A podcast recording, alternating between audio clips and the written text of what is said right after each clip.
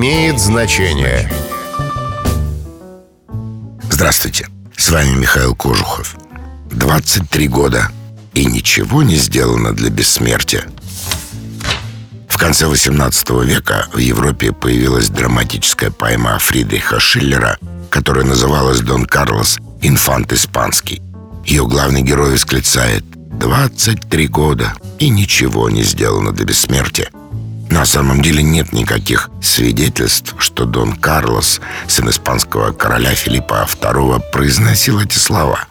По всей видимости, Шиллер немного перефразировал одно из высказываний Цезаря, который расстроился из-за того, что Александр Македонский значительно обошел его в великих деяниях.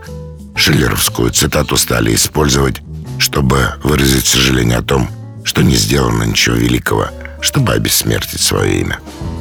С вами был Михаил Кожухов. До встречи. Имеет значение.